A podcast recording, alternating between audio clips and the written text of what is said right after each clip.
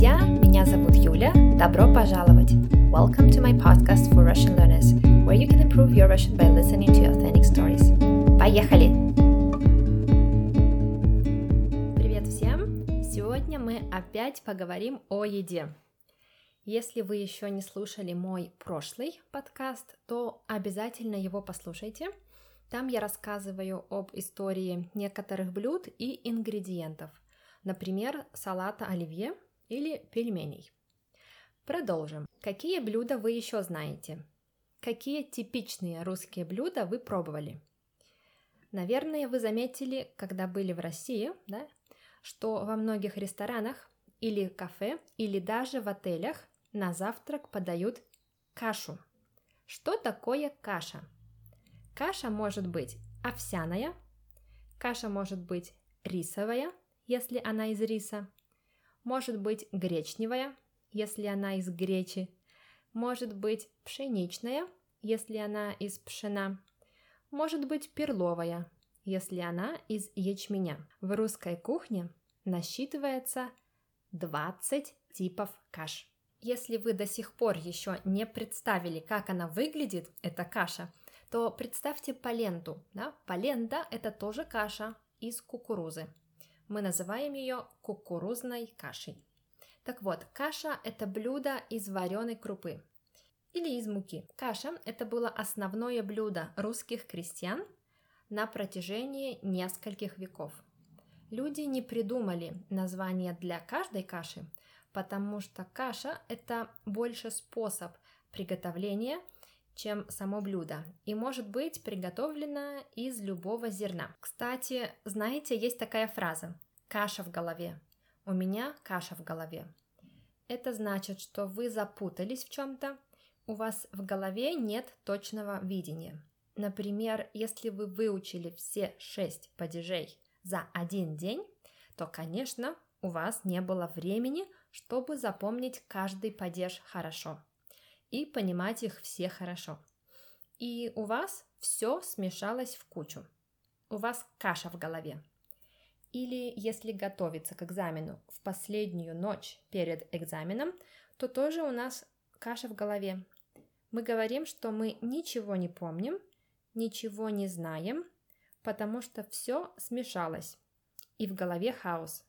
Это тоже каша в голове. И пример номер три.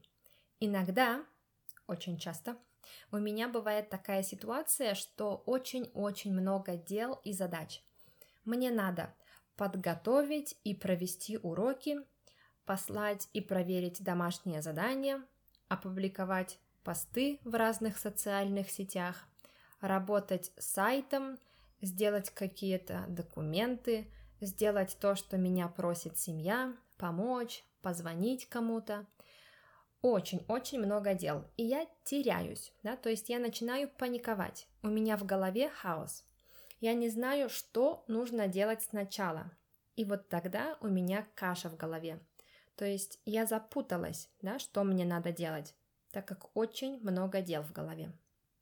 И вернемся обратно к настоящей каше, не к той, что у нас в голове. В детских садах и школах, я думаю, до сих пор кашу подают на завтрак каждый день. Да, я думаю, все советские и постсоветские дети помнят, как их заставляли есть кашу на завтрак. Мало детей любила кашу. Обычно все ее ненавидели. Во время войны каша была самым частым горячим блюдом, так как ее легко можно было приготовить в неудобных походных условиях. До появления картофеля Россия в основном питалась кашами, то есть ели только каши. Ели каши не только на завтрак, как сейчас, но и на обед и на ужин. Это как рис в Японии, скажем. Так что я думаю, если назвать какое-то блюдо самым русским и самым типичным, то это будет каша, а не салат оливье и пельмени.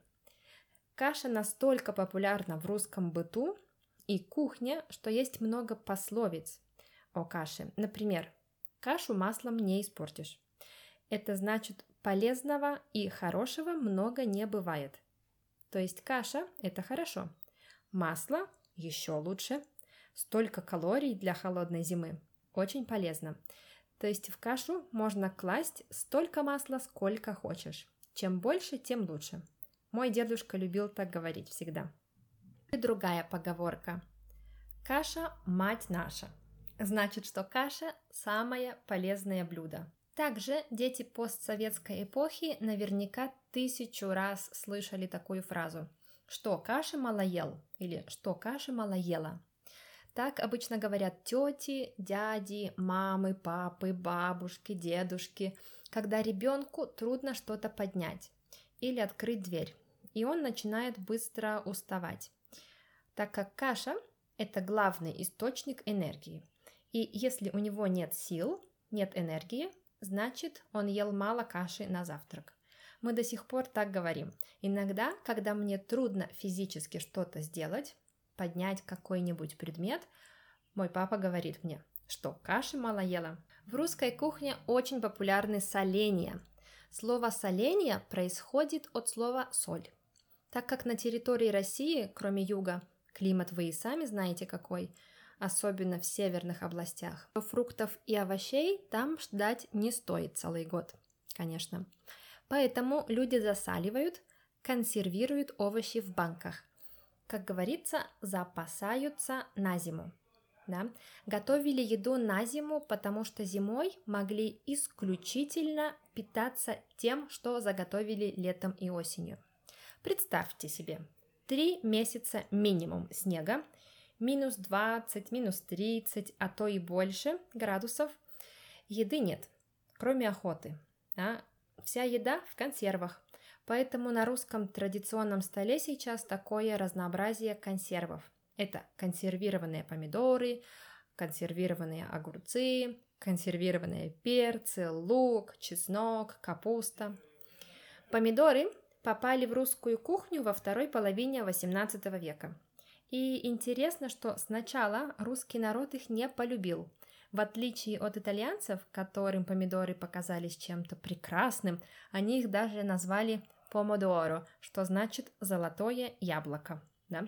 Но в России же помидоры знаете, как называли сначала? Бешеные ягоды.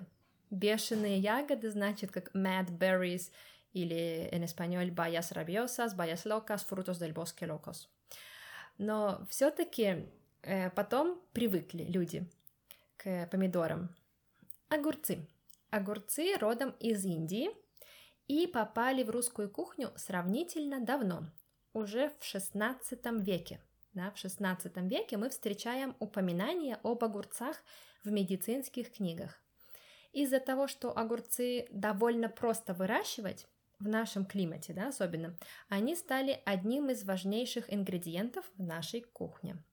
И сейчас Россия находится на втором, номер два, на втором месте по выращиванию огурцов в мире – после Китая. Китай на первом.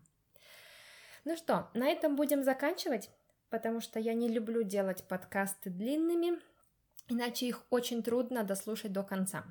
Ну и, конечно, я хочу вас заинтересовать, да, и заинтриговать. Продолжение моего подкаста о русской кухне можете послушать в следующем эпизоде, который я планирую выпустить через неделю или, может быть, чуть-чуть пораньше. Он будет называться «Русская кухня. Часть 3». В нем я расскажу еще о некоторых блюдах и о типичном новогоднем и рождественском столах, что мы обычно едим на Новый год и Рождество, типичные блюда и история. Так что обязательно послушайте, если хотите что-то приготовить на эти праздники, ну, если вам интересно. Вот прям трилогия у меня получилась какая-то, ну ладно. Надеюсь, вам понравился этот выпуск и вы узнали что-то новое. Если вы не все поняли, то вы можете скачать этот подкаст, транскрипцию. Полный текст этого подкаста, да, полная транскрипция и всех остальных выпусков тоже вы найдете на Патреоне по ссылке в описании. Не забудьте послушать эпизод несколько раз, хоть 10-15, если хотите побыстрее заговорить. Чем больше мы слушаем один и тот же текст, тем быстрее мы начинаем говорить и понимать. Наш мозг работает так, да? это называется изучение языка по методу ребенка. Ребенок, когда рождается, он слышит сто раз одно и то же слово. одну и ту же форму, одни и те же фразы, и они становятся автоматическими. Дети не изучают грамматику, чтобы говорить, они просто повторяют фразы, которые услышали сто раз. Это как песня, которую вы слышали несколько раз, и вы уже знаете слова, да? но вы же не учили их специально. Это то же самое. Чем больше вы слушаете одно и то же, тем быстрее вы начинаете автоматически говорить.